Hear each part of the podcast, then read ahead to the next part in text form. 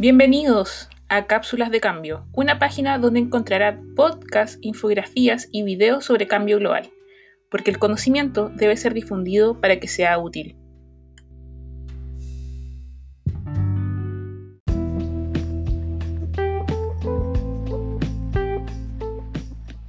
Las plantaciones forestales desempeñan un controvertido rol en los esfuerzos de muchas naciones para equilibrar los objetivos de desarrollo económico, conservación ecológica y justicia social.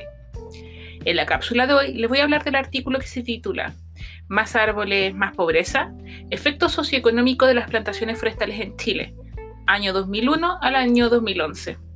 Este trabajo fue realizado por los autores Kristen Anderson, Duncan Lawrence, Jennifer Zabaleta y Manuel Guariguata, publicado en Environmental Management en el año 2016.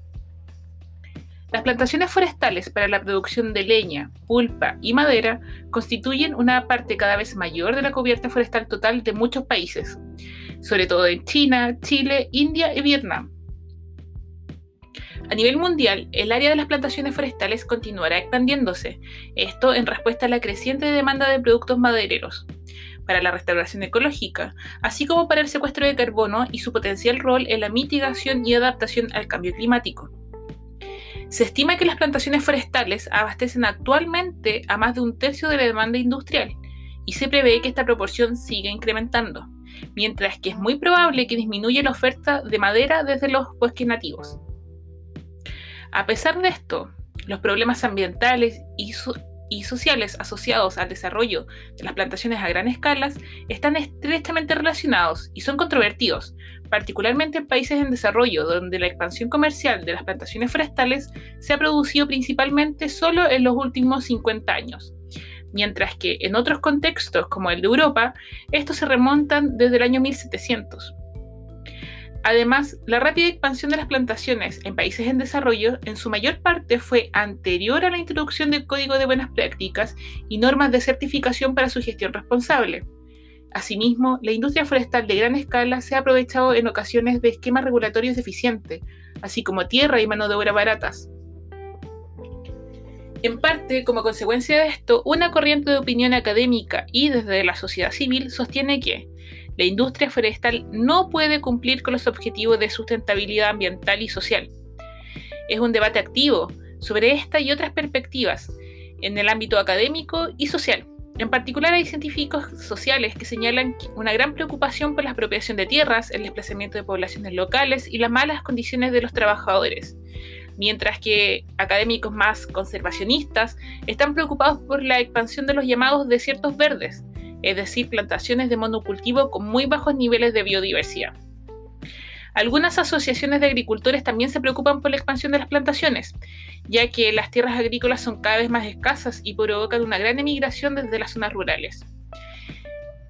Por lo demás, no es sorprendente que las empresas forestales privadas muy a menudo están respaldadas por los gobiernos nacionales, ya que afirman que su negocio genera ingresos de exportación muy necesarios, así como empleo local. Teniendo en cuenta estos antecedentes y la gran atención de medios de comunicación a estas controversias, así como los grandes riesgos que existen para una gran cantidad de actores afectados entre la relación de las empresas forestales y la sociedad, que incluyen gobiernos, empresas multinacionales, los movimientos indígenas y la sociedad civil, es sorprendente que haya tan poca evidencia o evidencia robusta acerca de los impactos socioeconómicos de las plantaciones forestales.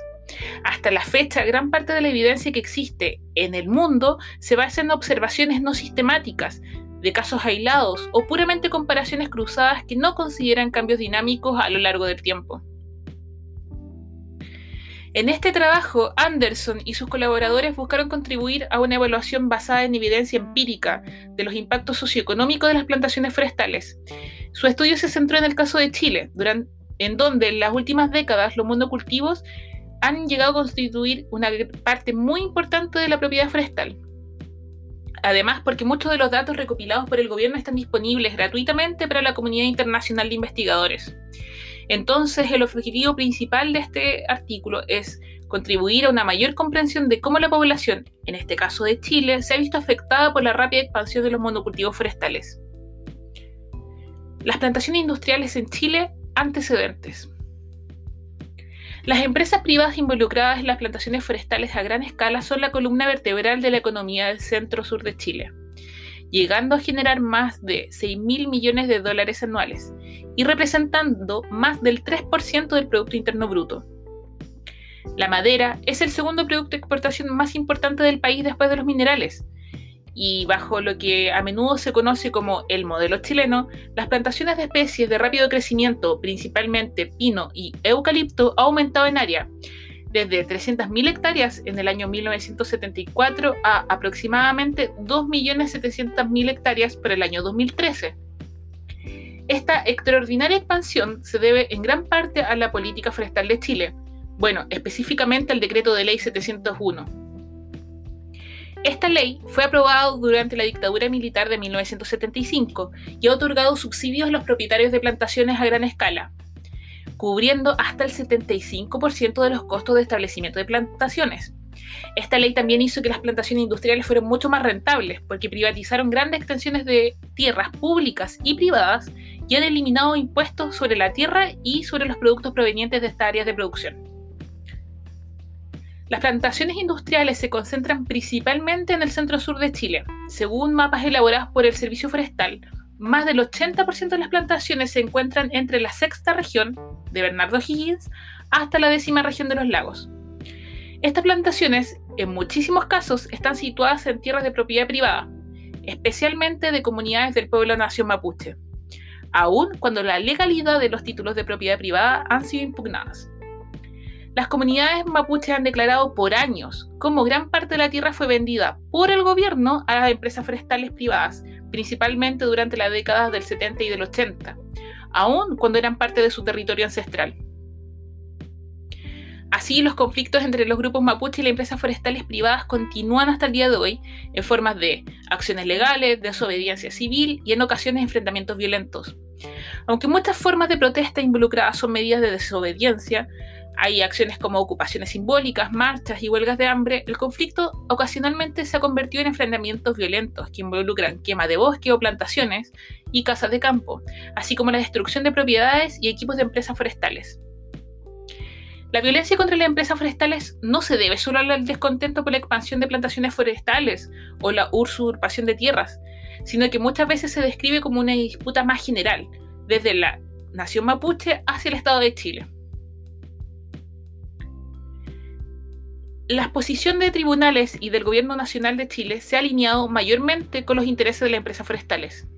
En el año 2004, el gobierno de Chile acusó a 18 líderes mapuches asociándolos a quemado de plantaciones y destrucción de propiedad privada bajo una ley antiterrorista.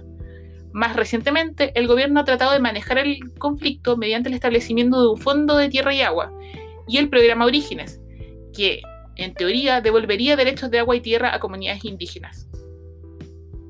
Por otra parte, la Corporación Nacional de Desarrollo Indígena, CONADI, ha tenido resultados mixtos. Muchos simpatizantes sienten que esta ley no va suficientemente lejos y que está muy limitada por fondos insuficientes.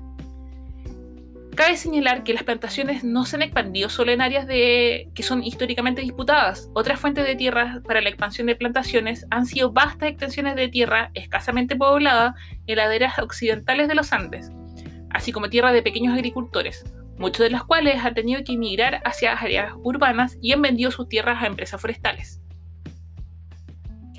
Varios estudios de caso publicados en Chile documentan cómo las plantaciones forestales se han asociado a una disminución de los recursos hídricos, la disminución de la biodiversidad, el mayor uso de pesticidas, la degradación de infraestructura pública, el aumento de la pobreza y una rápida despoblación de zonas rurales. Académicos han observado una estrecha relación entre las áreas donde existen plantaciones forestales y una pobreza con índices más altos. Argumentan que en estas áreas las condiciones y las oportunidades para el crecimiento económico disminuyen significativamente. Dos de los casos más conocidos y documentados para Chile, donde los impactos de las plantaciones fueron negativos, son las comunas de Ercilla y de Lumaco en la novena región. Allí se ha caracterizado cómo las formas de silvicultura industrial ha afectado a personas, predominantemente de ascendencia mapuche. Aquí los resultados son similares en sus críticas a la expansión de las plantaciones forestales, ya que argumentan que esta expansión ha tenido un efecto negativo en la cultura mapuche, reduciendo la disponibilidad de agua superficial durante los meses de verano y provocando una fuerte migración rural. Así, las plantaciones forestales industriales en esta región se establecieron en tierras que eran consideradas sagradas por el pueblo mapuche. Debido a que ya no se les permite acceder a estas tierras, la tradición de oración, por ejemplo, se ha perdido. Los mapuches creen que los dioses viven en el bosque nativo, entonces desde que este ha sido reemplazado por plantaciones forestales, los dioses han huido y ya no están protegiendo a poblaciones locales. Estos estudios también revelan cómo las plantaciones incrementan la escasez de agua dulce en estas comunidades, debido a las enormes cantidades de agua que requieren tanto los pinos como el eucalipto. Así en Lumaco y Ercilla la escasez hídrica ha sido tan severa en los últimos años que los municipios ya están teniendo que transportar el agua potable en camiones aljibes. Incluso el autor de uno de estos estudios de caso también sostiene que la producción agrícola se ha visto fuertemente afectada por la disminución de agua, el aumento de la erosión del suelo y la contaminación por plaguicidas, problemas todos que se les atribuyen a las plantaciones forestales. La evidencia de estos casos sugiere además que una de las razones por las cuales la población rural se está trasladando a las zonas urbanas es la falta de oportunidades laborales. Esto es posible porque las empresas forestales modernas exigen principalmente mano de obra altamente calificada para operar equipos y maquinaria de alta tecnología. Y los habitantes locales de estas comunidades agrícolas rurales rara vez tienen siquiera la oportunidad o el tipo de capacitación que se requiere para manejar estas maquinarias o participar de estas empresas. Así, los datos del censo indican que entre 1970 y el año 2002, la población de Lumaco disminuyó de 13.624 personas a solo 8.698 personas, o sea, disminuyó 36%. Esto a pesar de que la población nacional ha incrementado en 64,5% durante este periodo de tiempo. Como consecuencia de esta caída de la población local, algunas escuelas de las zonas rurales han tenido que cerrar, esto está dificultando aún más la calidad de vida de quienes se quedan. Sin embargo, no está claro si este patrón de migración hubiera sido diferente en Lumaco o en Ercilla si las empresas forestales no hubieran estado allí en primer lugar, ya que la migración desde el campo a la ciudad ha ocurrido a lo largo de todo el país. También parece importante reconocer que la urbanización no es intrínsecamente un mal resultado para la sociedad, porque puede generar mejores oportunidades para acceder a empleos, bienes y servicios públicos. Es decir, hay una mayor inserción a una creciente y diversificada economía para el país. Es importante reconocer que no saber cuál es el efecto que generan las plantaciones sobre el bienestar económico de las personas a escala social es una deficiencia grave para la política forestal, tanto en Chile como en cualquier país donde las plantaciones forestales sean importantes para la economía nacional. Así, esta investigación evaluó la posibilidad de que el aumento en el área de las plantaciones forestales esté afectando sistemáticamente las tasas de pobreza. Para ello, controlaron otros factores que pudiesen confundir los resultados, como los niveles históricos de pobreza, los presupuestos municipales y regionales, la ubicación geográfica y la población total. Los datos de este estudio fueron obtenidos a partir del Sistema de Información Municipal, con lo cual, este estudio evaluó el impacto de la expansión forestal y su relación con la pobreza para 180 comunas o municipios distribuidos en cinco regiones administrativas del centro-sur de Chile. Los resultados sugieren que la expansión de las plantaciones industriales de árboles durante este periodo está significativamente asociado con niveles más altos de pobreza. Así, se observa que un aumento de 1%, es decir, el aumento en una unidad, en el área que está cubierta por plantaciones forestales se asocia con un aumento en 0,3% en el número de personas que viven bajo la línea de la pobreza. ¿Qué significan estos resultados? Bueno, si uno se imagina una comuna en cualquier parte del sur de Chile sin plantaciones forestales y que con el tiempo una empresa forestal decide invertir en el establecimiento de poblaciones para que la proporción de tierra de la comuna que está cubierta por esta plantación sea solo de un 1%, estos resultados te van a indicar que esta expansión forestal se asocia a un nivel de pobreza superior al promedio de la comuna en comparación a cualquier otra comuna donde esta expansión forestal no hubiera ocurrido. Además, los resultados que presentaron son consistentes bajo distintos tipos de análisis, entonces se puede estar seguro que los hallazgos son sólidos y no son artefactos estadísticos o de datos. La tenencia de tierras indígenas también tiene un efecto significativo sobre la pobreza. Cuanto mayor es la proporción de tierras indígenas, mayor es el porcentaje de personas que viven bajo la línea de la pobreza. Al igual que muchas otras sociedades del mundo, los grupos indígenas, como el pueblo nación mapuche en Chile, han luchado históricamente por superar la discriminación y la marginación para intentar acceder a servicios públicos. Los resultados de este estudio sugieren que las comunidades con una presencia indígena históricamente alta todavía están luchando.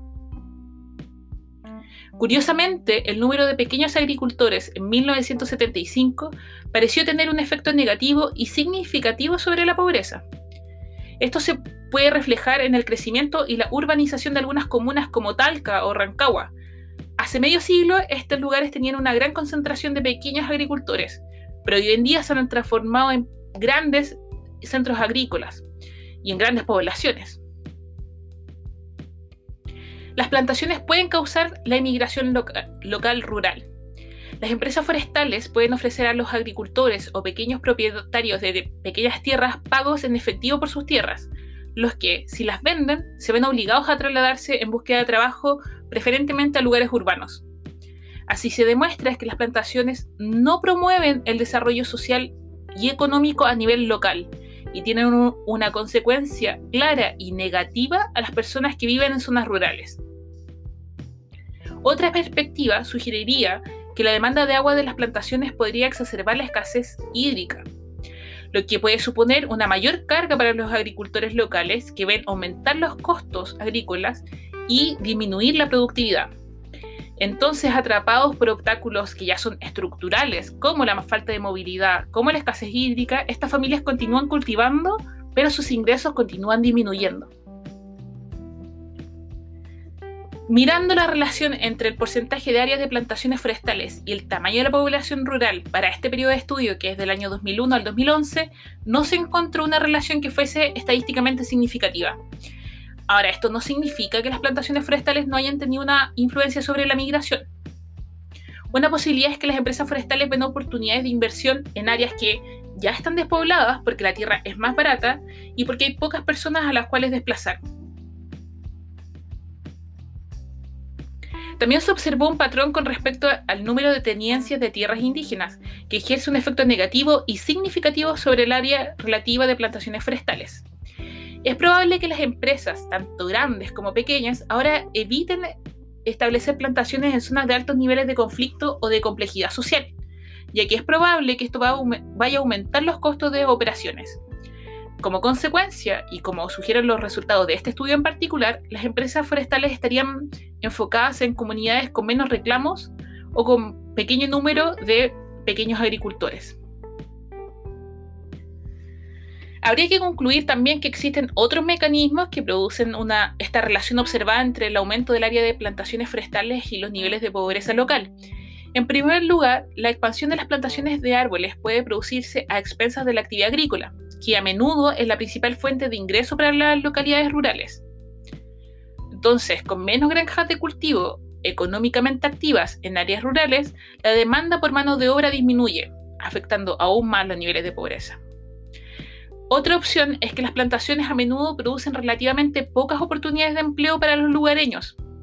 El trabajo que existe a menudo se benefician para mano de obra urbana, es decir, trasladan trabajadores hacia las áreas rurales solamente para el periodo de trabajo, porque como ya decía anteriormente en este estudio, las empresas forestales tienen que contratar una mayoría de trabajadores que estén familiarizados con la tecnología informática y que puedan operar la maquinaria. O sea, no, tampoco están invirtiendo en capacitar a personas. Además, ha sugerido que, si bien las empresas forestales generan algo de empleo, el sector es mucho menos intenso en mano de obra que la agricultura u otras industrias productivas. Finalmente, la aplicación de este conocimiento sobre aspectos institucionales, económicos, sociales y dimensiones ambientales de la expansión de las plantaciones forestales puede ayudar a que el uso de la tierra en constante crecimiento tenga un desarrollo más sostenible, más social y conectado con objetivos del país. Desde el conocimiento se puede ayudar a ampliar los objetivos a nivel nacional, se puede ayudar a minimizar los conflictos y promover una aceptación social. Todos los interesados, incluido el sector privado, se beneficiarían de tener evidencia más sólida sobre los efectos del nivel socioeconómico de las plantaciones forestales, para que así todos puedan tomar decisiones informadas.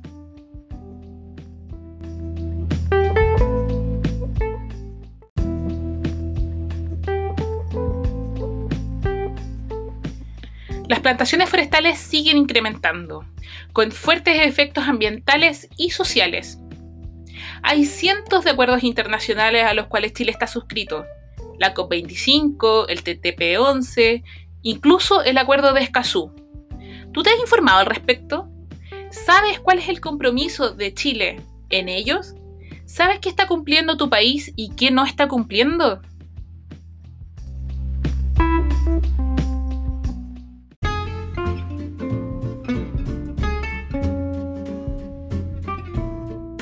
Llegamos al fin de esta cápsula. Te espero en nuestras redes sociales.